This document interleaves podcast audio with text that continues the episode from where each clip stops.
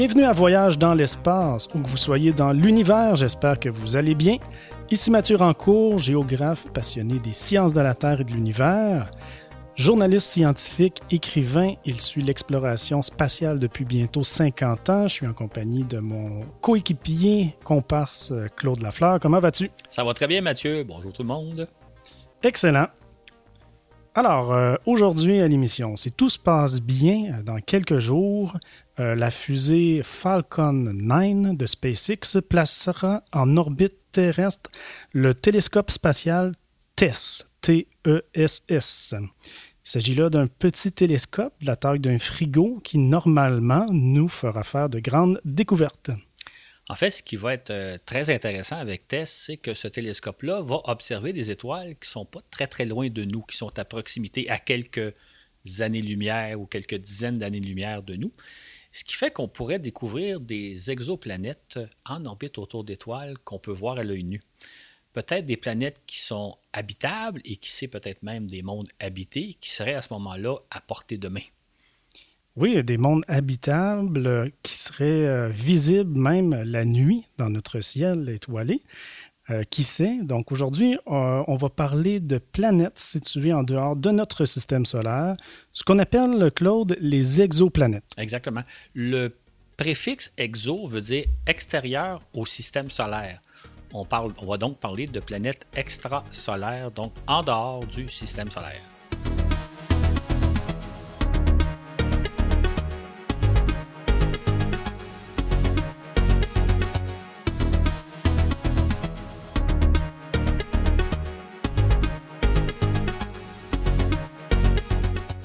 On va expliquer plus en détail euh, d'abord ce qu'est le télescope spatial TESS. Ensuite, ce qu'on espère qui va nous permettre de découvrir et aussi ce qu'on entend par exoplanète ou encore planète habitable. Mais avant d'aller plus loin, Claude, est-ce que tu peux nous dire en un mot, euh, c'est quoi l'aventure que représente TESS? C'est, dans le fond, une belle aventure scientifique qui est un petit peu particulière. Euh, il faut savoir que l'idée du projet TESS remonte à 2006. À l'époque, euh, les instigateurs du projet, ils voulaient construire un petit télescope qui coûterait pas très cher, un petit télescope spatial, euh, qui serait financé par le privé. Ce qu'on voit à peu près jamais dans le domaine spatial, évidemment, tous les projets sont financés par les gouvernements. Là, il y avait une jeune équipe de chercheurs qui ont dit, et si on faisait un télescope peu coûteux, qu'on trouvait le financement pour l'envoyer dans l'espace, on pourrait faire quelque chose d'intéressant. C'est comme ça que l'aventure a commencé. Donc, Claude, d'ordinaire, les télescopes spatiaux coûtent cher, très cher, euh, voire des centaines de millions de dollars, peut-être même des milliards de dollars. Et ils sont, euh, par conséquent, financés par les gouvernements, euh, par les agences spatiales comme la NASA, l'Agence spatiale européenne ou canadienne ou autre, n'est-ce pas? Exactement. En fait, il arrive même souvent que les agences spatiales s'associent entre elles pour défrayer la facture d'un télescope spatial. On a deux exemples euh, qui sont assez bien connus. D'abord, le fameux télescope Hubble, dont la facture s'est euh, élevée à au moins 3 milliards de dollars. Ça, c'est un projet qui a été réalisé par la NASA, l'Agence spatiale européenne, et euh, en collaboration aussi avec l'Agence spatiale canadienne. Et plus récemment, il y a le télescope Webb qui va être lancé l'an prochain, qui est le successeur de Hubble, qui va prendre donc la relève de Hubble. La facture de Webb s'élève à au moins 10 milliards de dollars et encore là, elle est défrayée par plusieurs agences spatiales. OK. Dans le cas de TESS, on parle de combien? À l'origine, euh, les, promoteurs du projet pensaient dépenser quelques dizaines de millions de dollars pour donc euh, construire un petit télescope spatial.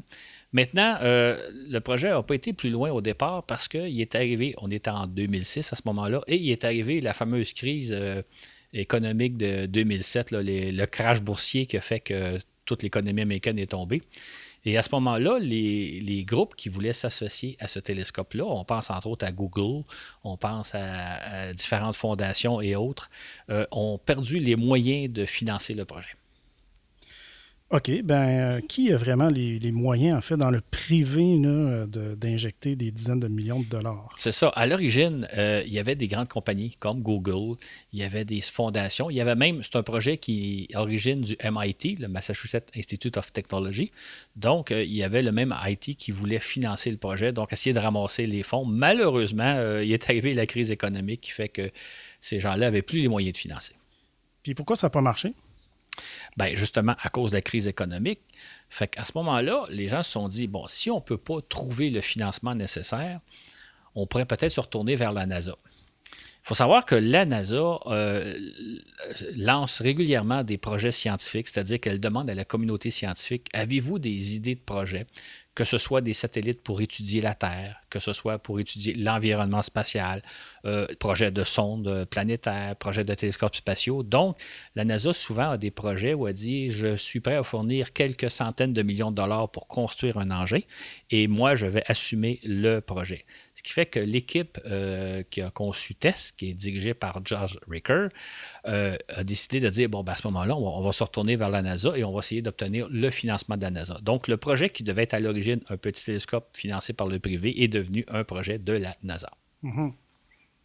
Donc, TESS devait coûter à l'origine quelques dizaines de millions de dollars. On parle d'environ combien maintenant? Euh, on, rapporte maintenant que la construction du télescope a coûté 75 millions de dollars, donc on n'est plus dans les quelques dizaines de millions de dollars. Et là, en plus, le lancement, le lancement qui va coûter 87 millions. En tout et pour tout, on parle maintenant d'un projet qui va avoisiner les 200 millions de dollars si on pense aux autres frais d'opération et, de préparation et de développement technologique. Donc, euh, le projet qui devait coûter quelques dizaines de, milliards euh, de millions de dollars est rendu à 200 millions et on continue la facture. Mais en même temps, si on pense au télescope euh, Hubble ou Webb, on est très, très loin d'une facture de milliards de dollars. C'est ça. C'est beaucoup pour, euh, pour moi, simple mortel ou commun des mortels, mais pour la NASA, c'est quand même pas tant que ça. Ah non, c'est un petit projet, effectivement. OK. Donc, ça doit être quelque chose pour l'équipe de Ricker que de travailler à la NASA. oui et non. C'est-à-dire qu'évidemment, les, les, contraintes sont beaucoup plus importantes. La NASA a des exigences importante techniquement, financièrement, scientifique, etc. Par contre, il faut savoir que le Dr. Ricker est un habitué des projets de la NASA. Il a collaboré à plusieurs projets astronomiques, notamment un projet qui s'appelle H-E-T-E, euh, e, qui était un autre petit télescope spatial qui a été lancé en 1996 afin d'étudier les phénomènes astronomiques de très haute énergie. EDI, qui veut dire H-E-T-E, -E, c'est pour High Energy Transition euh, Explorer, c'est-à-dire que c'est un télescope spécialisé pour étudier les phénomènes euh, de très haute énergie dans l'espace. Et là, on pense entre autres au sursaut gamma. Mhm. Le sursaut gamma, c'est, je pense, un phénomène que peu de gens ont entendu parler, mais qui est un phénomène absolument aussi mystérieux qu'extraordinaire. c'est comme si des milliards d'étoiles explosaient en même temps. Donc, c'est une fabuleuse explosion qui dure quelques fractions de secondes ou quelques secondes. On ne sait pas exactement ce qui se passe, quelle est l'origine du phénomène. Ce qu'on sait, c'est qu'on détecte environ un sursaut gamma par jour. Donc, ah. il y aurait comme une gigantesque explosion dans l'univers euh, qui serait probablement liée au trou noir. En tout cas, chose certaine, on, reviendra un jour sur ce phénomène-là parce que c'est assez extraordinaire. Mais donc, ce que je veux surtout dire pour l'instant, c'est que donc, euh, dans les années 90, le docteur Ricker a construit un petit télescope qui s'appelle ETI, qui a été lancé en 96, mais qui a été perdu. Il y a eu un problème lors du lancement. Il a donc fallu construire un deuxième télescope, EDI 2, qui lui a été lancé en l'an 2000 et qui a réussi sa mission. Ce qu'il faut peut-être retenir, c'est que quand on pense à TESS aujourd'hui, la même chose pourrait arriver, c'est-à-dire qu'il est toujours possible de perdre TESS au moment du lancement. Euh, c'est peu probable, surtout que la fusée Falcon 9 qui va lancer est une bonne fusée assez fiable, mais un accident de lancement, c'est toujours possible. Fait Autrement dit, quand on regarde un peu l'aventure de, de ben, au départ, ça devait être un petit projet lancé par l'industrie, financé par le privé, qui n'a pas marché à cause des, problèmes boursiers. C'est devenu un projet de la NASA. Entre-temps, ben, il y a eu d'autres projets qui ont été réalisés, puis que parfois on en perd des satellites. Donc, euh, c'est ça un peu le spatial. C'est pas mhm. toujours tout, tout va parfaitement bien sans problème. Non, on est rendu habitué que la NASA, quand même, réussisse la plupart du temps euh, ce qu'ils entreprennent, mais ça reste quand même très complexe à, réaliser. Ça, des fois, on l'oublie. C'est ça. Bref, donc, euh, Ricker est un habitué des incidents qui peuvent marquer le déroulement de tout projet spatial. Son aventure avec Tess remonte à 12 ans déjà et elle pourrait se poursuivre encore pendant plusieurs années. C'est ça, exactement. En fait, la mission primaire de, Tess doit durer deux ans. Donc, durant deux ans, il doit faire une observation de l'ensemble du ciel. On va en reparler tantôt. Mais en principe, avec un peu de chance, le télescope va fonctionner beaucoup plus longtemps. Il peut fonctionner plusieurs années additionnelles, peut-être même une dizaine d'années ou plus.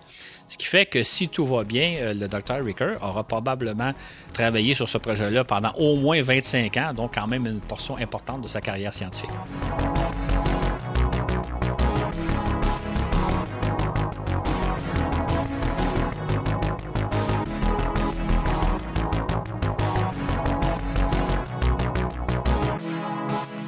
Ainsi donc, l'équipe de George Ricker a obtenu le financement pour fabriquer le petit télescope, qui est la taille d'un frigo, je vous le rappelle, afin de repérer des planètes autour de d'autres étoiles, des exoplanètes. Toutefois, les exoplanètes sont infiniment euh, plus petites que l'étoile autour de laquelle elles gravitent. Claude, comment on s'y prend pour les détecter? Ça, ça a été la grande question que les astronomes se sont posées pendant longtemps. Comment ferions-nous pour découvrir les planètes? Pour vous donner un peu euh, une, idée, c'est qu'il faut comprendre que les planètes sont beaucoup moins lumineuses qu'une étoile. Par exemple, c'est un peu comme si vous étiez à une dizaine de kilomètres d'un lampadaire et que vous essayiez de voir est-ce qu'il y a des moustiques qui tournent autour? Donc, vous pouvez prendre une paire de jumelles, essayer de voir, et ça, serait extrêmement difficile. C'est le défi qu'attend les astronomes. Comment faire en sorte que l'on pourrait voir, si on observait une étoile, une planète? Si on imagine un extraterrestre qui est sur son étoile lointaine et qui regarde le Soleil, la planète qui va mettons, qui va essayer de voir s'il y a une grosse planète comme Jupiter, la plus grosse planète du système solaire, ben Jupiter est un milliard de fois moins lumineuse que le Soleil. Et la Terre est dix fois plus petite que, que, Jupiter, donc le défi à relever est énorme. Euh, un des astronomes qui a été le découvreur de la première exoplanète, Didier Colossus, disait un jour c'est comme essayer de voir s'il y a une luciole autour d'un spot de 10 000 watts. c'est ça notre défi. OK, comparaison intéressante ici. Euh, c'est encore pire finalement que de chercher des moustiques autour d'un lampadaire à 10 km de nous. Ah ben, comment on fait ça? Cette question-là, ce qui est amusant, c'est qu'en 1989, j'ai écrit un article pour le magazine Québec Science où euh, on se demandait à l'époque est-ce que ça serait possible de découvrir des planètes autour des étoiles? J'ai donc appelé un certain nombre d'astronomes pour leur demander est-ce que c'est possible? Est-ce qu'on peut penser que dans un avenir approché, on va, on va parvenir à voir des planètes autour d'étoiles lointaines? Et la plupart des astronomes s'entendaient pour dire, écoutez, ça va nous prendre des télescopes super puissants, genre de télescopes dont on n'a pas idée aujourd'hui comment on va les fabriquer. Donc, ça va prendre des décennies. Hmm. Or, fait étonnant, en 1995, six ans plus tard, après l'apparition de mon article, deux astronomes européens ont réussi à découvrir, à détecter une planète autour d'une étoile. Hmm. Ben oui, depuis 1995, en on a découvert euh, des milliers d'exoplanètes. En fait, en date du 1er février 2018, on rapporte avoir repéré 3728 exoplanètes qui se trouvent dans 2794 systèmes planétaires. On a ainsi repéré 622 systèmes solaires possédant plus qu'une planète. Donc, c'est assez hallucinant. Euh, comment on s'y prend? Comment ça marche? Comment ça fonctionne? Faut comprendre que les astronomes, c'est des gens astucieux, très astucieux. Nous, on imagine qu'un astronome, c'est quelqu'un qui, a un télescope, qui regarde au travers de son télescope, il se colle l'œil à, la base du télescope et examine l'univers. C'est pas comme ça qu'on fait de l'astronomie aujourd'hui. Euh, les astronomes ne regardent pas dans leur télescope. On place plutôt à la base de, de télescopes des instruments, des appareils scientifiques qui prennent des mesures. Donc, ça peut être des appareils qui mesurent la luminosité de l'endroit où regarde le télescope, qui peuvent examiner des variations de luminosité, qui peuvent aussi prendre en, euh, étudier d'autres longueurs d'onde.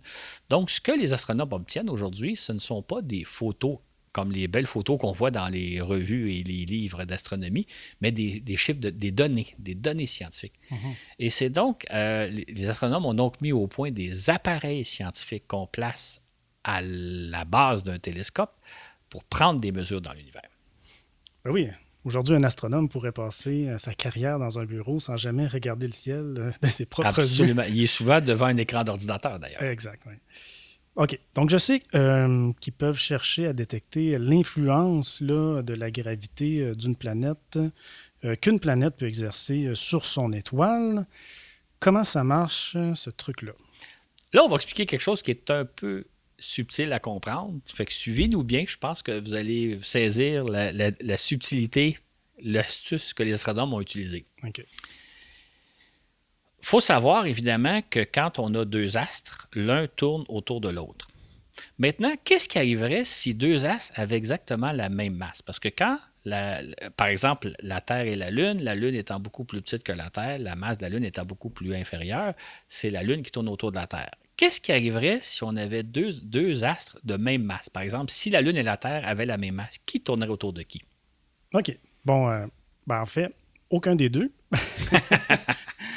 Euh, j'ai un peu la réponse. Euh, donc, les deux astres qui, auraient qui ont la même masse tourneraient autour d'un point commun qu'on appelle un centre de masse qui se trouve à mi-chemin environ entre les deux astres. Est-ce que ça répond bien? C'est ça, exactement. En fait, pour euh, quelqu'un qui serait à l'extérieur du système, disons un extraterrestre qui serait au loin, ce qu'il verrait, c'est la Lune et la Terre tourner autour d'un centre de gravité commun situé à peu près à 190 000 km l'un de l'autre.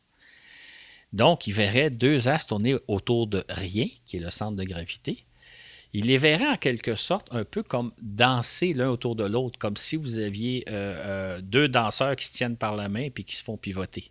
C'est donc l'image qu'on aurait. Ici, on poursuit. Donc, la Terre est environ 81 fois plus massive que la Lune.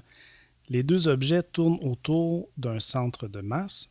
Un peu comme tu dis, un danseur qui demeure en place, la Terre pivote sur elle-même alors que la Lune tourne autour d'elle. C'est ça, exactement. Donc, euh, même s'il y, y, a un grand écart de masse, les deux, les, deux astres tournent autour d'un centre de gravité commun qui, dans le cas du système Terre-Lune, correspond à peu près à la surface de la Terre. La Terre n'est pas donc au centre du système et la Lune tourne autour, mais les deux tournent autour d'un centre commun qui correspond à peu près à la surface de la Terre qui est vis-à-vis la Lune. Mm-hmm. Ainsi donc, dans le cas du Soleil et des planètes, notre étoile est beaucoup plus massive que chacune des planètes autour du Soleil. Exactement, sauf que le même effet joue. C'est-à-dire que, par exemple, si vous imaginez Jupiter, qui est un milliard de fois moins massif que le Soleil, Jupiter a quand même une influence sur le Soleil. C'est-à-dire qu'ils ont un centre de gravité commun qui est évidemment presque situé au centre du Soleil, puisque la grande, grande majorité de la masse est du côté du Soleil. Mais il en reste pas moins que la présence de Jupiter fait un peu danser le Soleil, comme la Lune fait danser la Terre. Autrement dit, pour un observateur extérieur, s'il regardait le Soleil, il verrait une différence selon qu'il y a ou non la présence d'une planète comme Jupiter. Jupiter fait légèrement danser le Soleil à raison de, euh, selon un rythme d'à peu près de 12 ans, qui est le, temps que Jupiter met à faire le tour du Soleil. Mhm. Dans le cas de la Terre, qui est encore beaucoup plus petite, elle a également une influence sur le Soleil. Une influence euh, qui est mesurable, qui est observable de façon infime, et une influence qui évolue selon un rythme d'une année. C'est-à-dire qu'il faudrait observer le Soleil pendant une bonne année pour voir que le Soleil danse autour de la Terre selon un rythme d'une année, comme il danse autour de Jupiter, à cause de la, fait mais à cause de la présence de Jupiter, à un rythme de fois. C'est donc l'astuce que les astronomes ont trouvée en disant s'il y a des planètes autour des étoiles lointaines, on devrait pouvoir percevoir leur présence parce qu'elles font, entre guillemets, danser un peu leur étoile, comme Jupiter ferait danser un peu notre Soleil ou comme la Terre fait danser un peu le Soleil. C'est l'astuce que les astronomes ont trouvée. Oui, c'est ça, le prodige que sont parvenus à faire Michel Maillard et Didier Queloz. Exactement. En 1995, ces deux astronomes-là ont observé une étoile qui s'appelle 51 Pégasi, qui est située dans la constellation de Pégase, d'où son nom, 51 Pégasi, dans la constellation du Pégase. C'est une étoile qui ressemble au Soleil, qui est de même type que le Soleil, et euh, qui est située à 51 années-lumière de nous. C'est quand même à la fois loin et proche. C'est beaucoup 51 années-lumière, mais c'est très proche. Donc, ils ont réussi à observer et à découvrir que justement l'étoile, entre guillemets, dansait à cause de la présence d'une planète. Ben, justement, parlons un peu du rythme, là, de, en fait, euh, euh, la planète qui tourne autour de l'étoile, elle fait en combien de temps la révolution? Ce qui était, euh, la découverte qu'ils ont faite est assez étonnante. Première découverte, première surprise, c'est que la planète danse autour d'elle, danse selon un rythme de 4 jours et quart. Mhm. C'est donc dire qu'ils ont découvert une planète qui fait le tour de son étoile en seulement 4 jours et quart, ce qui est minime. C'est très minime. En fait, euh, Mercure, euh, si on revient un petit peu dans notre système solaire, euh, qui est notre planète la plus près du Soleil, le fait en 88 jours terrestres. Exactement. Alors, c'est 20 fois moins que cette planète-là. Tout à fait. Donc, il y aurait une planète collée sur son étoile, 8 fois plus proche de l'étoile que Mercure l'est ce qui est en soi très surprenant. Et en plus, c'est une grosse planète, c'est-à-dire que le diamètre de la planète mesure entre une fois et demie et deux fois la taille de Jupiter, qui est la plus grosse planète dans le système solaire. Ils ont donc découvert une grosse planète qui fait le tour de son étoile en seulement quatre jours et quart. C'est étonnant. Il doit faire chaud sur cette planète-là.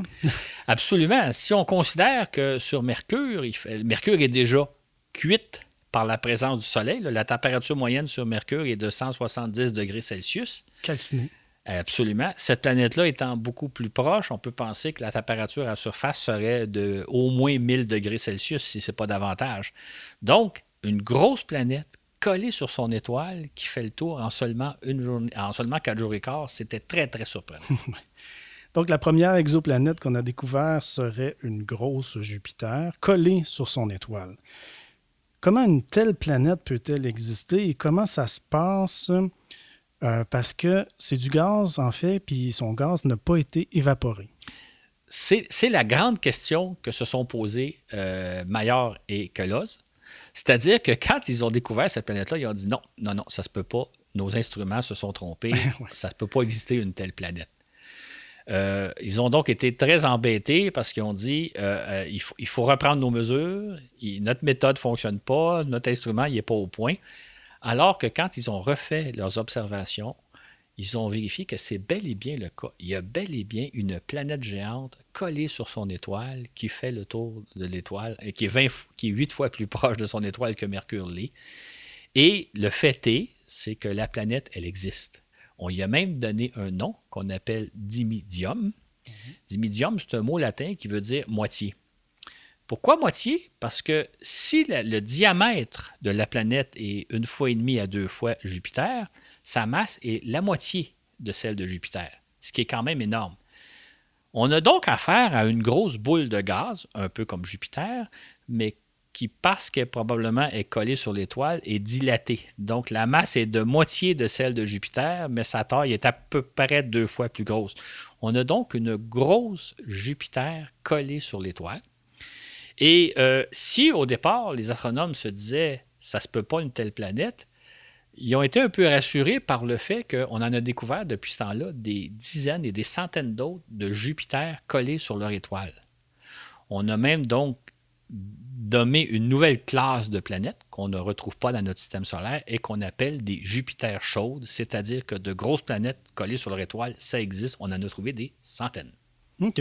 Bien, ça me fait penser que dans nos épisodes précédents, euh, tu as souvent mentionné qu'au fur et à mesure qu'on explore le système solaire et l'univers, on découvre souvent des choses étonnantes, des choses imprévues, et c'en est encore un autre exemple ici. Exactement. C'est un bel exemple qu'on va retrouver tout au long, je pense, de la série. C'est qu'à chaque fois qu'on fait des recherches, on s'attend à trouver des choses. On, a déjà une idée préconçue. Par exemple, euh, j'en relatais, je pense, dans mon article en, 2000, en 1989, puis on l'a vu souvent, c'est que quand on, se pensait, quand on pensait au jour où on découvrait des planètes extrasolaires, on se disait que ça va être probablement des planètes qui ressemblent à celles qu'on a dans notre système solaire. Entre autres, on s'attendait à ce qu'on découvrirait des astres, de petits astres rocheux près de leur étoile, un peu comme Mercure, Vénus, Terre et Mars, et des boules de gaz beaucoup plus loin à distance, comme Jupiter, Saturne, Uranus et Neptune. Or, la première découverte qu'on a faite, c'est un type de planète auquel on n'avait pas imaginé, même un type de planète qu'on pensait impossible. Et donc, déjà là, ça montre que nos conceptions prérequis ne marchent souvent pas quand on explore. Et ce n'est pas le seul exemple. On parle de type de planète dont l'existence nous paraissait impossible selon l'état des connaissances. Si on en revient un peu au questionnement qu'on avait, comment une géante euh, gazeuse, géante gazeuse, euh, comment une géante gazeuse comme Jupiter peut-elle survivre tout de même là, près de son étoile, aussi près que ça? C'est ça. C'est évidemment, au départ, quand vous quand les astronomes ont, vu ce genre d'astre-là, ils ont dit ben c'est impossible, ça n'existe pas. Sauf qu'on a dû changer un peu nos modèles. Euh, il faut quand même dire que la planète respecte toutes les règles de physique euh, auxquelles que l'on connaît. Là. Ça ne défie pas nos connaissances. C'est juste qu'il a fallu changer nos modèles théoriques pour dire alors qu'on pensait qu'à l'origine, ce serait des petites planètes rocheuses près de l'étoile et des géantes gazeuses à distance, on dit, ben, l'autre scénario possible existe puisqu'on l'observe. Donc, on a changé nos modèles théoriques, euh, comme on va le faire souvent dans l'exploration spatiale, entre ce qu'on pense que ça devrait être et la réalité. C'est deux choses différentes.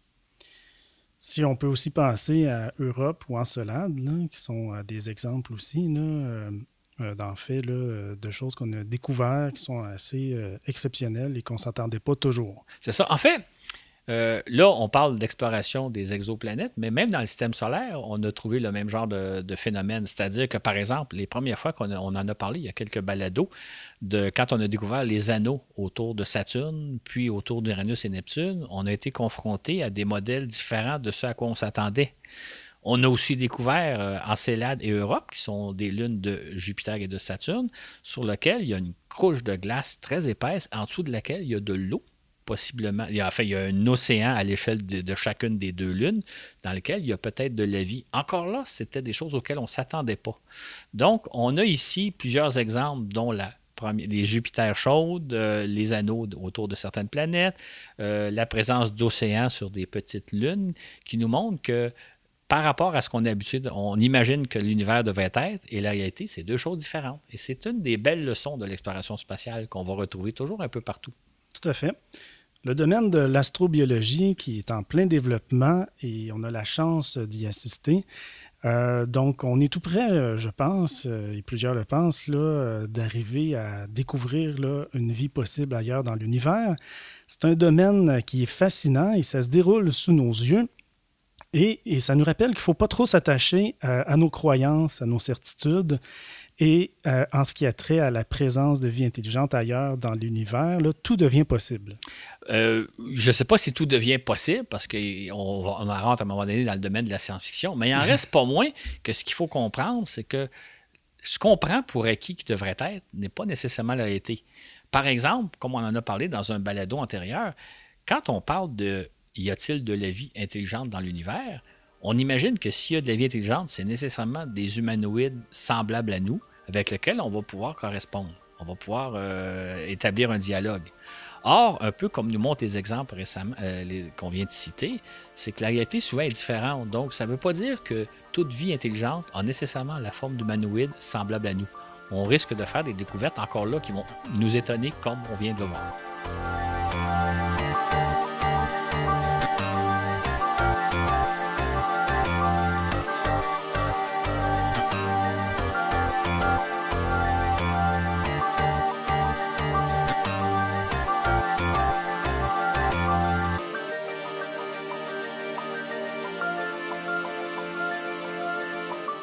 Bon, Claude.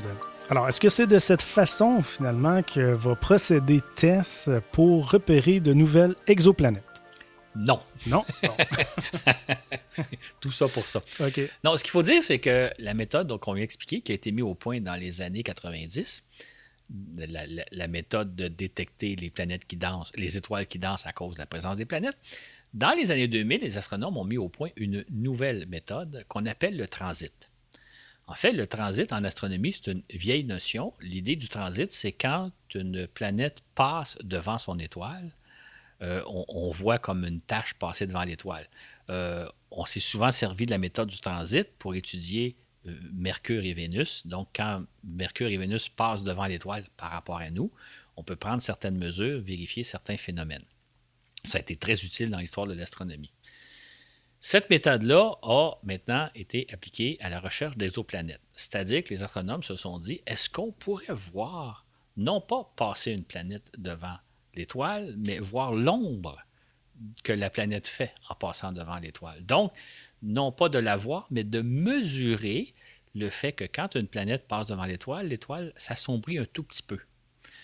On disait un peu plus tôt que ça serait tout un défi pour les astronomes d'essayer de voir passer une Jupiter autour du Soleil parce que Jupiter, qui est la plus grosse planète du système solaire, va assombrir l'éclat du Soleil de 1 milliardième. Et la hmm. Terre est dix fois plus petite. Donc, euh, moi, quand j'avais interviewé les astronomes dans les années 90, ils pensaient que ce serait impossible de mesurer cette baisse de luminosité-là, qui est infime, un milliardième ou moins. Sauf que les astronomes, encore là, ont réussi à mettre au point des instruments qui leur permettent de mesurer donc le fait que quand la planète passe devant le Soleil, devant une étoile, l'éclat de l'étoile diminue un tout petit peu. Ça revient à l'exemple qu'on avait tantôt, donc, euh, qui est de chercher à voir si des moustiques tournent autour d'un lampadaire. Exactement. On ne voit pas la planète euh, en tant que telle, on ne voit pas, disons, sa surface, là, euh, mais seulement une tache noire ou la tache noire qu'elle représente. C'est comme un peu tenter de voir une luciole qui passe devant un phare maritime. C'est ça, exactement. Deux éléments intéressants là-dessus. C'est-à-dire que quand vous voyez baisser la luminosité de l'étoile, ça vous donne une idée de la dimension de l'astre. C'est-à-dire que si on observait, si un extraterrestre qui est situé au loin observe le Soleil, s'il voit passer Jupiter, l'éclat du Soleil va diminuer plus que s'il voit passer une Terre. Donc, ça nous permet de voir, d'avoir une idée de la dimension de l'astre. Plus il est gros, plus la luminosité va baisser. Et en même temps, ce qu'on voit, c'est la régularité avec laquelle l'astre passe. Si on revient à l'exemple de l'étoile 51 Pégasi autour de laquelle se trouve la, planète Dimidium, on peut la voir passer devant l'étoile à tous les quatre jours et quart. Donc, en, voyant comment elle fait baisser la luminosité de l'étoile, on peut voir la dimension de l'astre et on peut confirmer, on peut voir que le phénomène se reproduit avec toutes les quatre jours et quart, donc la planète tourne autour de l'étoile en quatre jours et quart. On pourrait inverser un peu les choses. On pourrait s'imaginer qu'un extraterrestre au loin, euh, depuis sa planète lointaine, euh, tente de mesurer euh, la baisse de luminosité du Soleil lorsque la Terre passe devant. À quoi ça pourrait ressembler? Ce qu'il verrait, évidemment, c'est une baisse infime de la luminosité du Soleil. Et ça lui prendrait, évidemment, il y a une question de chance. la Terre faisant le tour du Soleil en, un en une année, il faut qu'il la voit passer au bon moment. Mm-hmm. Et alors que la planète médium passe autour de fait le tour de son étoile en quatre jours et quart, dans le cas de la Terre, ça prendrait une année. Donc, il faudrait qu'attendre encore une année pour l'avoir passé à nouveau pour confirmer que c'est bel et bien une planète qui passe régulièrement. Ça va donc lui demander beaucoup de patience.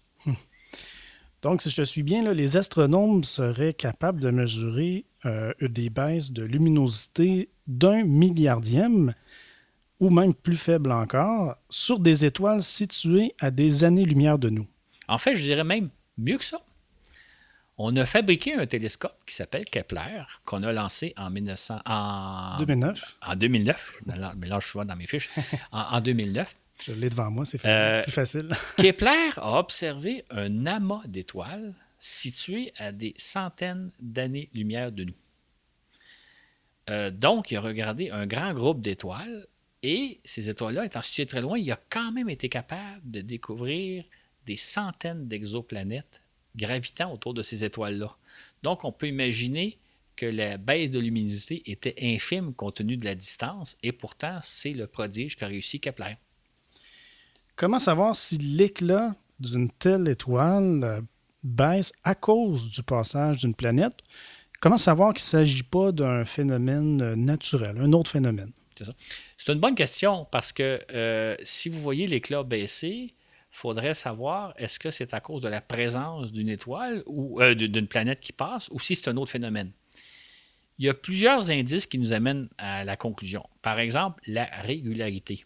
Si on reprend encore mon exemple de l'étoile 51 Bégasi, ben, si vous voyez à tous les quatre jours et quart l'étoile s'assombrir de la même façon, euh, vous avez une bonne idée que c'est quelque chose qui passe devant et non pas un phénomène, il y a eu une éruption solaire ou un autre phénomène.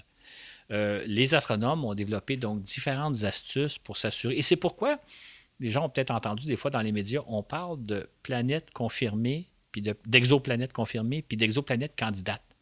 C'est-à-dire qu'une exoplanète candidate, c'est que vous avez l'impression que vous avez vu passer quelque chose autour de l'étoile, mais vous n'êtes pas certain. Il faut faire des vérifications additionnelles, ne serait-ce que de faire la même observation plusieurs fois, comme l'ont fait Kellos et, euh, et Kellos, c'est-à-dire de vérifier que le phénomène se reproduit à tous les quatre jours et quart. Et donc, lorsque vous avez donc confirmé la chose, vous avez des planètes confirmées, mais il y a aussi des, exoplanètes candidates, c'est-à-dire celles dont on soupçonne la présence, mais on n'est pas certain. Donc, quand on dit qu'on a euh, actuellement repéré 3827 planètes ou quelque chose comme ça. Ça, c'est des planètes confirmées, mais il y en a encore beaucoup d'autres qu'on a repérées, mais pour l'instant, on n'est pas certain si c'est un phénomène naturel ou véritablement la présence d'une exoplanète. Oui, c'est ça. 3728 exoplanètes confirmées que j'ai ici. C'est ça. c'est le bon chiffre. Euh, alors, ben, je me sens obligé, obligé de reposer la question. Euh, selon cette méthode qu'on appelle la méthode du transit, est-ce que c'est la méthode que va utiliser TESS pour repérer de nouvelles exoplanètes? Exactement. Oui, bon, OK. Tout à fait. alors, ça, c'est bon.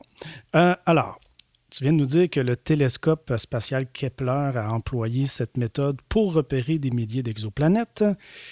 Qu'est-ce que va nous apporter de nouveau le télescope TESS? C'est intéressant comme question parce qu'on pourrait dire déjà que Kepler a fait l'observation, il a repéré des milliers. Qu'est-ce que vous apportez de plus, TESS? Faut savoir que Kepler a procédé à. Euh, Kepler a observé un petit groupe d'étoiles, en fait, un groupe, une minuscule portion du ciel dans lequel se trouve un amas stellaire, donc 145 euh, 000 étoiles groupées dans un endroit bien précis du ciel, et les observer pendant plusieurs années pour voir qu'est-ce qu'on pourrait voir autour de euh, ces étoiles-là. Donc, si on regarde l'amas pendant l'amas stellaire pendant plusieurs années, qu'est-ce qu'on va trouver? Combien d'exoplanètes on va trouver? Quel genre d'exoplanètes? Euh, qu'est-ce qu'on va observer comme phénomène? Donc, d'une certaine façon, euh, Kepler a procédé à un sondage en prenant un petit groupe d'étoiles, en fait. 145 000, c'est quand même un bon groupe, mais sur des milliards d'étoiles, c'est petit comme échantillonnage, pour voir qu'est-ce qu'on pourrait observer. Dans le cas de Tess, ce que Tess va faire, lui, c'est qu'il va observer l'ensemble du ciel, tout le ciel. OK? Donc, il va observer en quelque sorte les 200 millions d'étoiles, 20 millions d'étoiles, excusez-moi, 20 millions d'étoiles qui existent dans le ciel. Et dans ces 20 millions d'étoiles-là, il va se concentrer particulièrement sur 200 000 étoiles. Mais lui, il va observer à grandeur du ciel, tout le ciel, autant euh, austral que boréal. Et donc, lui, euh, si, on, si on imagine que Kepler a fait un sondage, on pourrait dire que Tess fait un recensement. Hmm. C'est-à-dire qu'il va, va, regarder partout à travers le ciel et il va repérer les étoiles qui sont particulièrement intéressantes à étudier, soit en raison de la nature des planètes qu'on va découvrir, soit en raison de la quantité de planètes ou tout autre phénomène intéressant. Donc, on va avoir une bien meilleure image de l'ensemble de notre galaxie, de l'ensemble des étoiles qu'on voit dans le ciel grâce à Tess, alors que Kepler lui a procédé à un sondage.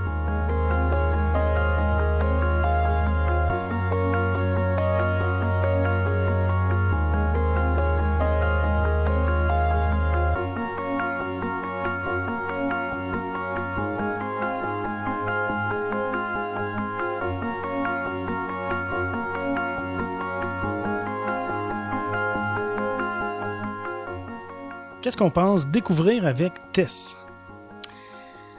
Il faut savoir que ce qu'on soupçonne souvent pas, c'est qu'il y a différentes sortes d'étoiles et il y a différentes sortes d'exoplanètes.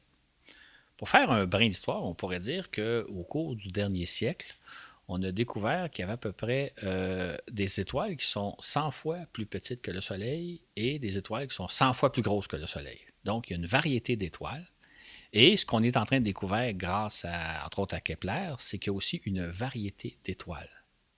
Euh, variété d'exoplanètes, excusez-moi. Mhm. Donc, il y a une grande variété dans l'univers. Et entre autres, ces dernières années, on a découvert, en fait, on ne les a pas découverts, mais on a repéré un phénomène, c'est les petites étoiles qu'on appelle les naines rouges.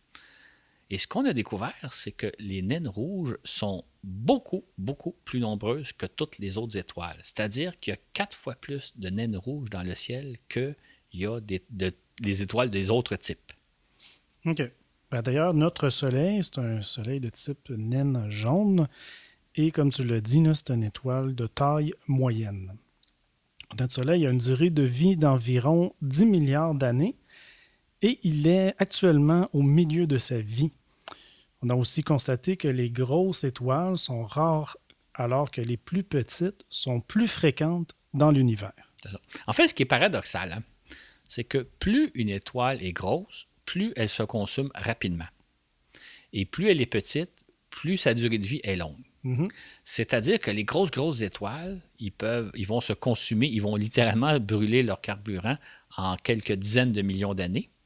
Alors que les petites étoiles, les naines rouges, eux autres, ils vont consommer en des centaines de milliards d'années. C'est-à-dire quelque chose comme des dizaines de fois plus que l'existence de l'univers. Dans le cas du Soleil, qui est une étoile intermédiaire, ben, on a une durée de vie d'à peu près 10 milliards d'années. Vous voyez un peu donc le phénomène qui fait qu'il y a beaucoup de petites étoiles qui ont une très très longue durée de vie, alors que les grosses étoiles, ils sont à la fois moins, moins abondantes et surtout ils durent beaucoup moins longtemps. Donc, le télescope TESS est appelé à observer quatre fois plus de naines rouges que d'autres types d'étoiles. C'est ça. Et ce sont des étoiles très intéressantes euh, pour euh, plusieurs raisons. D'abord, euh, il est plus facile de repérer des exoplanètes autour de ces étoiles-là parce qu'elles sont moins lumineuses que le Soleil. Euh, D'ailleurs, on les appelle des naines rouges parce que elles brillent d'un faible éclat rouge, un peu comme un charbon qui brûlerait tranquillement. On peut faire d'ailleurs l'analogie entre les grosses étoiles qui- dont la durée de vie n'est que quelques dizaines de millions d'années, c'est comme des gros feux d'artifice. Les naines rouges, c'est comme un charbon qui brûle très tranquillement.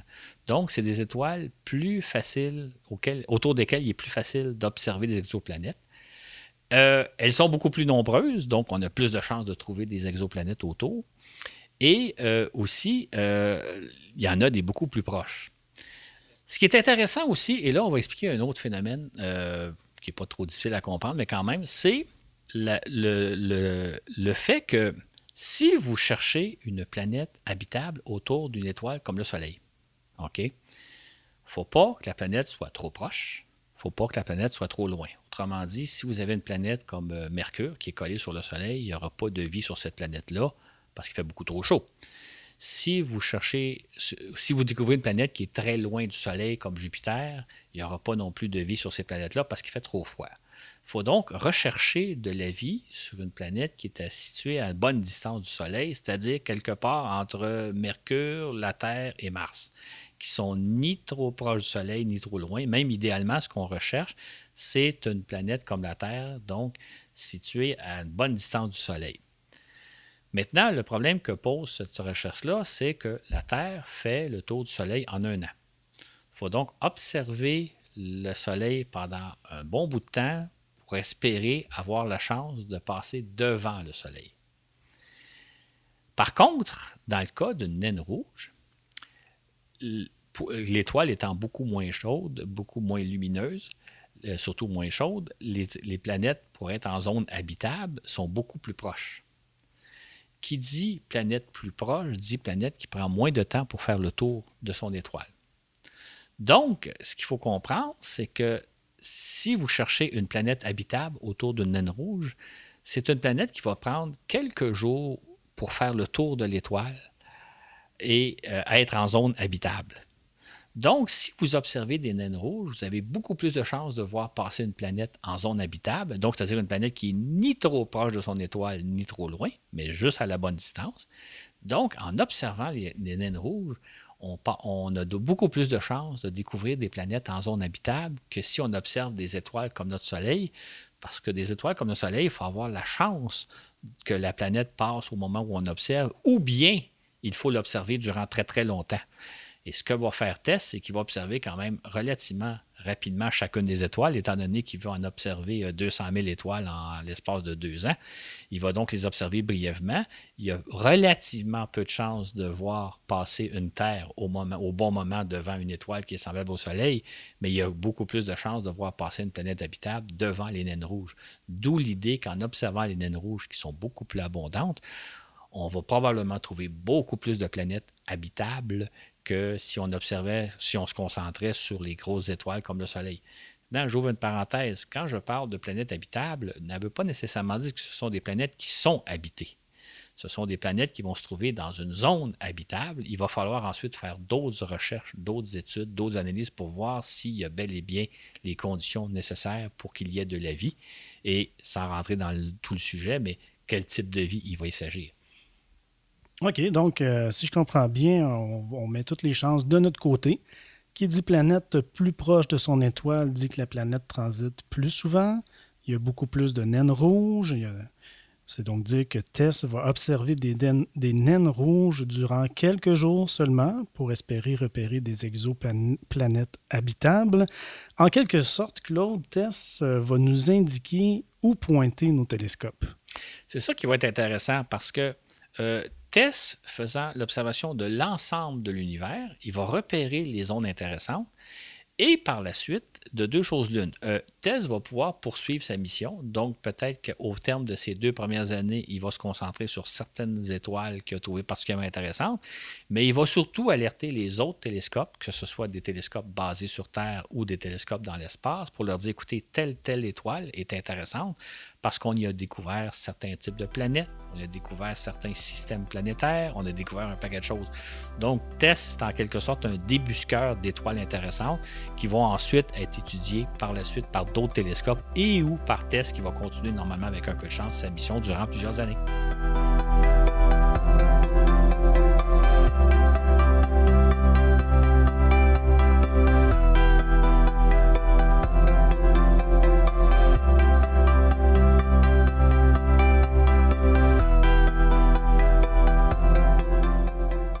Donc, Claude, on peut présumer que le télescope va chercher euh, de nouvelles planètes un peu par hasard. Est-ce que c'est pas un peu euh, surprenant de procéder comme ça au hasard? En fait, c'est effectivement, euh, Tess fait un peu de recherche au hasard, mais il faut comprendre deux éléments. D'abord, nos méthodes sont relativement récentes. Ça fait depuis moins d'une trentaine d'années qu'on repère des exoplanètes à l'ordre de deux méthodes. En même temps, l'univers est extrêmement vaste. Donc, dans un premier temps, on est encore dans cette époque-là, c'est qu'on ne sait pas trop où regarder, où rechercher. Donc, on regarde un peu partout, et c'est vrai qu'on euh, y va un peu par hasard. Maintenant, au fur et à mesure que nos méthodes se développent et que nos recherches avancent, bien, de plus en plus, on va devenir précis. Et d'ailleurs, c'est une des tâches de test de nous indiquer les endroits intéressants. Maintenant, il faut comprendre que nos méthodes actuelles, euh, il faut bien le dire, sont assez rudimentaires par rapport à ce qu'on cherche. La méthode du transit implique que l'exoplanète doit passer devant l'étoile qui est par rapport à nous. Là. Exactement. Et c'est une des grandes euh, failles de la méthode. Ah. Pour comprendre, imaginons un extraterrestre qui serait situé sur une, euh, euh, sur une planète autour d'une étoile lointaine, qui serait situé comme au-dessus du système solaire, comme s'il observait, disons, le pôle nord du système solaire. C'est ça, il y a une question d'angle hein, aussi. Absolument. Il ne verrait jamais passer des planètes devant lui, parce que les planètes tournent comme autour de l'équateur. Donc, cet extraterrestre-là pourrait dire J'ai observé le Soleil, je n'ai vu aucune planète passer sous les yeux, donc il n'y a pas de planète autour de cette étoile-là. Et à ce moment-là, il manquerait évidemment une des étoiles autour de laquelle il y a une planète sur laquelle il y a de la vie c'est sûr qu'il y a un certain nombre d'étoiles qu'on observe, qu'on ne verra pas de planètes passer devant, tout simplement parce que l'étoile n'est pas bien alignée, et pourtant, il y a des planètes. Donc, il y a une question de chance. Pour pouvoir voir des planètes passer, il faut que l'alignement soit approprié, et c'est strictement une question de, chance et de hasard. Un jour, on mettra au point peut-être des méthodes qui nous permettront autrement de vérifier, mais c'est très possible qu'on observe des étoiles, on dit Ah, on n'a pas vu de planète autour de ces étoiles-là. Mais ça ne veut pas dire qu'il n'y a pas d'étoiles, euh, de planètes autour de ces étoiles-là. C'est juste qu'on ne les a pas vues passer devant les yeux. Ils ne sont pas alignés correctement par rapport à nous. Donc, ce fameux extraterrestre, euh, j'espère vraiment qu'il existe en passant, euh, pourrait donc, euh, comme tu dis, passer à côté de la Terre et manquer un monde sur lequel la vie s'est développée ou à distance, en fait. Donc, j'imagine que la même chose risque de nous arriver, comme tu viens de le dire, là, pour nombre d'étoiles qui sont mal alignées par rapport à nous. En plus, les naines rouges sont quatre fois plus euh, abondantes que l'ensemble des autres euh, étoiles, comme on a dit. Donc, il est beaucoup plus facile euh, d'y repérer des planètes habitables. Exactement. Il y a aussi quand même un autre facteur qu'il faut tenir en ligne de compte. C'est ce que j'appellerais notre impatience ou la patience. C'est-à-dire que si vous voulez, disons que vous avez une étoile qui est bien alignée par rapport à nous, et vous cherchez à découvrir une Terre vous allez devoir l'observer pendant plusieurs mois en espérant voir passer la Terre. Et le jour où vous voyez passer la Terre, vous devez attendre encore une autre année pour que la Terre revienne passer devant, pour confirmer que vous avez bel et bien vu une planète passer sous les yeux. Ça va donc prendre plusieurs années. Aujourd'hui, à l'heure où on se parle, on a tellement d'étoiles à examiner que ce que l'on fait souvent, c'est qu'on examine rapidement les étoiles pendant quelques heures ou tout au plus quelques jours peut-être même quelques minutes. Ah Donc, ça veut dire que si on observe une étoile semblable à, notre étoile, autour de laquelle il y aurait une Terre, il faut être presque très chanceux qu'elle nous passe sous le nez au moment où on l'observe. Donc, encore là, il faut patienter, ce qui est pas, on n'est pas encore rendu là. Par contre, si on observe les naines rouges, comme je disais tantôt, les planètes habitables vont faire le tour de l'étoile en quelques jours. Donc là, on a de bien meilleures chances de repérer, comme par hasard, une planète qui nous passe sous les yeux. Et si on n'est pas certain d'avoir bien vu, on a juste à attendre quelques jours. D'où l'idée que de chercher des planètes habitables autour des étoiles, c'est beaucoup plus facile de regarder une naine rouge, puisque la planète va passer beaucoup plus souvent sous nos yeux que d'examiner une étoile comme la nôtre, comme le Soleil. Donc, euh, encore là, euh, au fur et à mesure que nos recherches vont avancer, on va peut-être pouvoir se concentrer sur des étoiles comme le Soleil, les regarder patiemment pour voir s'il y a une planète qui passe et vérifier ensuite nos observations. Ça, ça va venir dans un, je dirais, dans un deuxième temps ou dans un troisième temps. Euh, d'où l'idée que pour l'instant, on va probablement euh, regarder des étoiles qui ressemblent au Soleil puis dire on n'a pas découvert de planète habitable autour de ces étoiles-là c'est pas nécessairement parce qu'il n'y en a pas, c'est qu'on n'a pas eu la patience de regarder. Mais au fur et à mesure que nos techniques vont se développer, on va devenir un peu plus patient. On va dire, bien, telle étoile, on a des raisons de penser qu'il y a peut-être une planète habitable. On va prendre le temps de l'examiner pendant très, très longtemps. Mais entre-temps, l'observation des naines rouges, qui sont beaucoup plus nombreuses, vont nous donner beaucoup, beaucoup, beaucoup, beaucoup d'informations sur la possibilité qu'il y ait des planètes habitables autour de d'autres étoiles et éventuellement, avec d'autres télescopes, de repérer quel genre d'environnement il y a autour de ces planètes-là, quel genre de planète habitable ça peut ressembler. Donc, on va probablement faire des découvertes extraordinaires autour des naines rouges en attendant de pouvoir un jour repérer des planètes semblables à la Terre autour d'étoiles semblables au Soleil. Alors, il y a un mot que je retiens dans tout ça, et pour nous, et pour cet extraterrestre euh, qui, comme nous, euh, cherche de son côté euh, la vie dans l'univers, c'est la patience. La, patience et la chance. C'est vrai. Deux mots. la patience et la chance. tout à fait.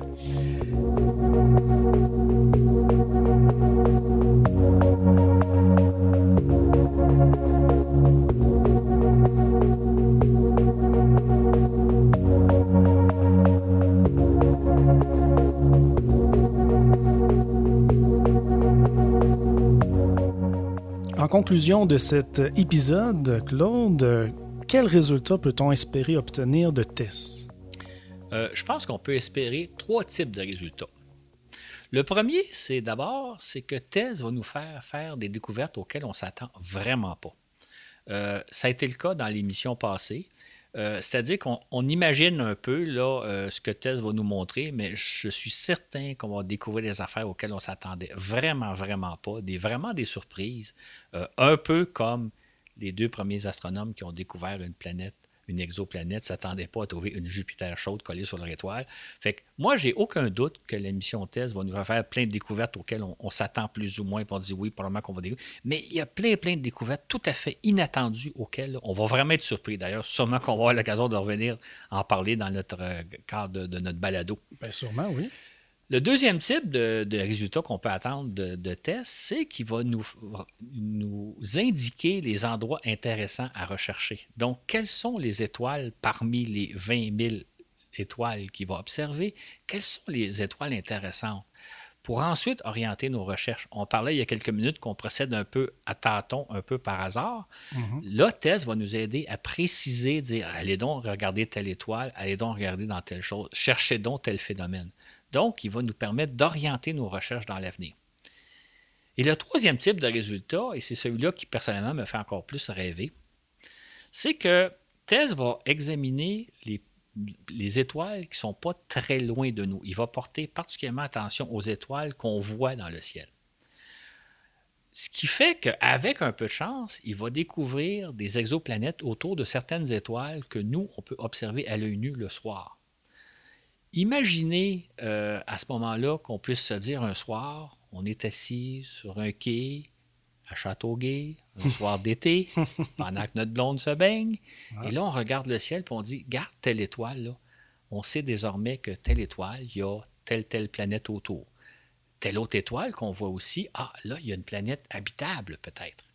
Telle autre étoile. Donc, comme moi, j'ai tendance à penser, c'est que TESS va probablement révolutionner l'astronomie scientifique, la recherche astronomique que l'on mène depuis plusieurs années, en matière d'exoplanètes, mais il va aussi révolutionner l'astronomie amateur parce que dans quelques années, on va pouvoir regarder le ciel puis chercher à identifier telle telle étoile et de dire ben là on a fait telle telle découverte autour de telle étoile. Ça risque d'être fort intéressant autant d'un point de vue scientifique que d'un point de vue amateur comme on est nous. Mm-hmm, tout à fait. Et quand est-ce qu'on peut euh, penser obtenir ce genre de résultats? Euh, en science, il faut être patient. Ouais. on peut s'attendre, bon, d'abord, avec un peu de chance, le télescope va être lancé dans quelques jours. Patient et chanceux. Patient et chanceux, oui, parce qu'un accident est toujours possible. Peu probable, mais possible. Il faut quand même euh, s'y attendre. Mais avec un peu de chance, donc le télescope va être lancé dans quelques jours. Euh, il faut environ deux mois pour mettre le télescope sur l'orbite nécessaire pour faire ces observations-là. Il y a une série de manœuvres assez complexes qu'on n'expliquera pas ici. Mais donc, ça va prendre à peu près deux mois pour mettre le télescope à poste, en poste. Et après ça, ben, il faut euh, à la fois vérifier tous ces équipements scientifiques, les calibrer, faire des premières observations juste pour voir que tout fonctionne bien. Une fois que vous avez fait ça, ça prend encore là quelques semaines, là, les chercheurs vont ramasser des données, accumuler des données qui doivent. Et des données, ce n'est pas des photos, hein, c'est des chiffres. Donc, il faut à la fois euh, analyser ces données-là, les, les travailler, etc. Ce qui fait qu'avec un peu de chance, probablement que les premiers résultats vont nous arriver l'automne prochain, si tout se passe bien. Mais ça, c'est les premiers résultats. Ce n'est pas nécessairement les résultats les plus intéressants. Les, résultats les plus intéressants vont nous en venir dans les prochains mois, euh, peut-être l'année prochaine ou dans les deux, trois prochaines années. On va sûrement avoir l'occasion d'en parler. Donc, c'est un lent processus. Il ne faut pas s'attendre à ce que si le télescope est lancé dans quelques jours, que dans trois, quatre semaines, on ait des résultats extraordinaires. Ça va prendre des mois et peut-être une année ou deux avant d'avoir des résultats vraiment intéressants. Mais ça va être une mission intéressante à suivre. Mais le, déroulement se fait beaucoup plus lentement que ce qu'on aimerait. On aimerait avoir des photos le lendemain matin à 8 heures. Ça ne sera pas le cas. on est habitué à la rapidité. Hein, Exactement. Euh, si tout va bien, donc, euh, à ton avis, euh, quels sont les risques là, pour que Tess, disons, rate sa mission ou la réussisse? En fait, le, le, grand, grand risque, c'est le lancement chaque année, on perd quelques satellites euh, dû à des problèmes de lancement. Euh, donc, c'est vraiment la phase la plus cruciale. C'est pour ça, d'ailleurs, j'invite les gens. Euh, on va pouvoir voir le lancement sur Internet, soit euh, sur le site de la NASA TV ou sur le site de SpaceX. C'est vraiment la phase la plus cruciale. Une fois que le satellite est lancé et placé en orbite, généralement, ça va bien. Et mhm. d'ailleurs, si jamais il y a des problèmes, euh, lors du lancement, tout se passe tellement vite en quelques minutes que vous n'avez pas le temps de rien faire. Si jamais il y a un problème avec la fusée, vous la perdez. Une fois rendu en orbite terrestre, là, s'il y a des problèmes, on a souvent le temps de réagir, de trouver des solutions. Donc, une fois que le satellite est placé en orbite, euh, quinzaine de minutes après son lancement, on peut déjà souffler un gros soupir de soulagement parce que normalement, ça devrait bien aller. Donc, euh, les risques sont faits parce que la fusée Falcon a été lancée une bonne Falcon 9 a été lancée une bonne cinquantaine de fois. Il y a eu des accidents de lancement dans le passé. Il y a eu deux lancements qui ont été ratés. Mais avec un peu de chance, ça n'arrivera pas cette fois-ci, on l'espère. Toi, Claude, est-ce que tu penses euh, surveiller ce lancement-là? Ah, moi, j'essaie de voir tous les lancements qui, se produisent un peu partout à travers le monde. Bon, des, fois, c'est mal commode, des fois, c'est à 2 heures du matin, euh, mais là, je ne me lève pas dans ce temps-là, à moins que ce soit un lancement de cosmonaute. Mais sinon, euh, j'essaie de suivre autant à tous les lancements. Et si jamais, ce qui est peut-être important de le dire, c'est que sur notre page Facebook, on va donner les plus récentes informations. Donc, l'autre petit problème qui risque souvent d'arriver, c'est un retard de lancement, mm. c'est-à-dire que le lancement est prévu une certaine journée, puis oh, la météo n'est pas tout à fait adéquate. Oh, il y a un petit problème technique, le lancement est reporté d'une journée ou deux. Euh, suivez bien aussi, euh, parfois le compte à rebours, on est rendu à 10 secondes, puis on arrête le compte à rebours, il y a un problème, mm. on reporte le lancement au lendemain. Euh, dernière chose que je dirais, pour avoir déjà couvert des lancements pour les médias, on dit, souvent les médias vont dire, une fois que la fusée s'élève, là, elle vient à peine de s'élever, ah, lancement réussi, tout va bien. Non, non, un lancement, ça dure jusqu'à la mise en orbite à peu près 9 minutes. Restez, restez attentif parce que parfois on perd une fusée à très haute altitude. Euh, ça fait moins les manchettes parce que c'est moins spectaculaire que quand la fusée explose sur le pas de tir, mais un lancement n'est pas réussi au moment où la fusée décolle, comme j'ai déjà vu dans les médias, puis ça me fâche toujours un peu. Suivons le lancement. Euh, et sur notre page Facebook, ben, je vais vous donner les plus récentes, on va vous donner les plus récentes informations s'il y a un retard. Je ne le couvrirai pas en direct, direct, là, mais la veille, mettons, je vais mettre les, données nécessaires. Et s'il y a un report, on va indiquer le report est repris pour demain, telle, telle heure. Mais ça vaut la peine de le suivre, ne serait-ce que de voir, d'assister au début d'une belle aventure scientifique qui pourrait nous amener à des résultats fort probablement très, très surprenants. Mm-hmm. OK.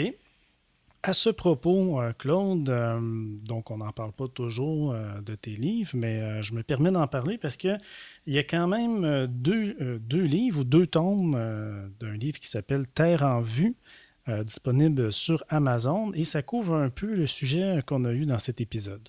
En fait, j'attirais l'attention sur le tome 2.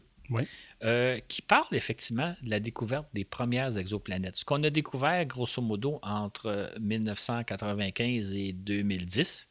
Et dans le cadre de ce livre-là, j'ai interviewé les pionniers. On parlait tantôt de Michel Maillard et Didier Queloz. Je les ai interviewés pour leur demander racontez-moi votre aventure.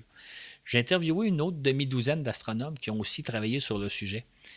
Ce qui est intéressant dans mon livre, c'est que vous avez le récit de comment ça se fait la science. C'est quoi les questionnements que, se posent les scientifiques? Comment ils vivent la chose? Entre autres, euh, Kellos et Maillard m'ont beaucoup raconté que quand ils ont découvert leur fameuse planète, autour de 51 Pégasi, ils disaient, oui, mais on a un problème, là. on s'est trompé dans nos instruments, il y a quelque chose qui ne marche pas. Ils ont, vécu une forme d'inquiétude en disant on a découvert quelque chose qui n'a pas d'allure. Donc, ils nous racontent l'aventure. Et moi, quand j'ai interviewé cette demi-douzaine d'astronomes-là, je me disais, c'est comme si j'avais eu la chance d'interviewer des Galilée, des Kepler, des Copernic. Ah euh, malheureusement, à l'époque, il n'y avait pas de journalistes qui pouvaient appeler ces gens-là pour leur dire Monsieur Galilée, racontez-moi votre histoire, racontez-moi comment vous y êtes pris, qu'est-ce que vous avez fait comme observation, comment vous, vous vous êtes senti quand vous avez fait vos premières observations. C'est un peu ça que raconte mon livre. Puis quand je l'ai fait, le livre, euh, il y a une demi-douzaine d'années maintenant, je me suis dit, je vais consigner des témoignages de gens euh, qui, nous parle d'un moment historique. Euh, Kellos et Meilleur, c'est des gens qui passent à l'histoire de l'astronomie. C'est l'équivalent, quand je leur avais dit d'ailleurs, ça avait fait bien rire. Je dis, vous êtes les, les Galilée, Kepler et Copernic des temps modernes. Ben oui. Euh, exactement. Fait c'est ça que je raconte dans mon livre. Fait c'est un livre de science, mais c'est un livre de vulgarisation et surtout d'aventure scientifique. Comment les scientifiques s'y prennent pour faire les découvertes qu'on voit apparaître parfois à la télévision ou sur Internet? Merveilleux. Euh, juste pour terminer, est-ce que tu penses que Tess euh, pourra, dans les prochaines années, euh, disons, en venir à une conclusion presque certaine que autour de telle étoile, il y a telle planète qui abrite certainement la vie? En fait, TESS n'aura pas la capacité de déterminer s'il y a de la vie ou non. Ça, ça prend des télescopes beaucoup plus puissants, dont le télescope Webb, qui doit être lancé ah l'an prochain et dont on va reparler plus tard. TESS, il va vraiment nous indiquer les endroits intéressants et ce sont à d'autres télescopes mhm. de répondre à cette question-là. C'est vrai, c'est vrai. Merci beaucoup, Claude, pour cette excellente émission. Ça a été un plaisir.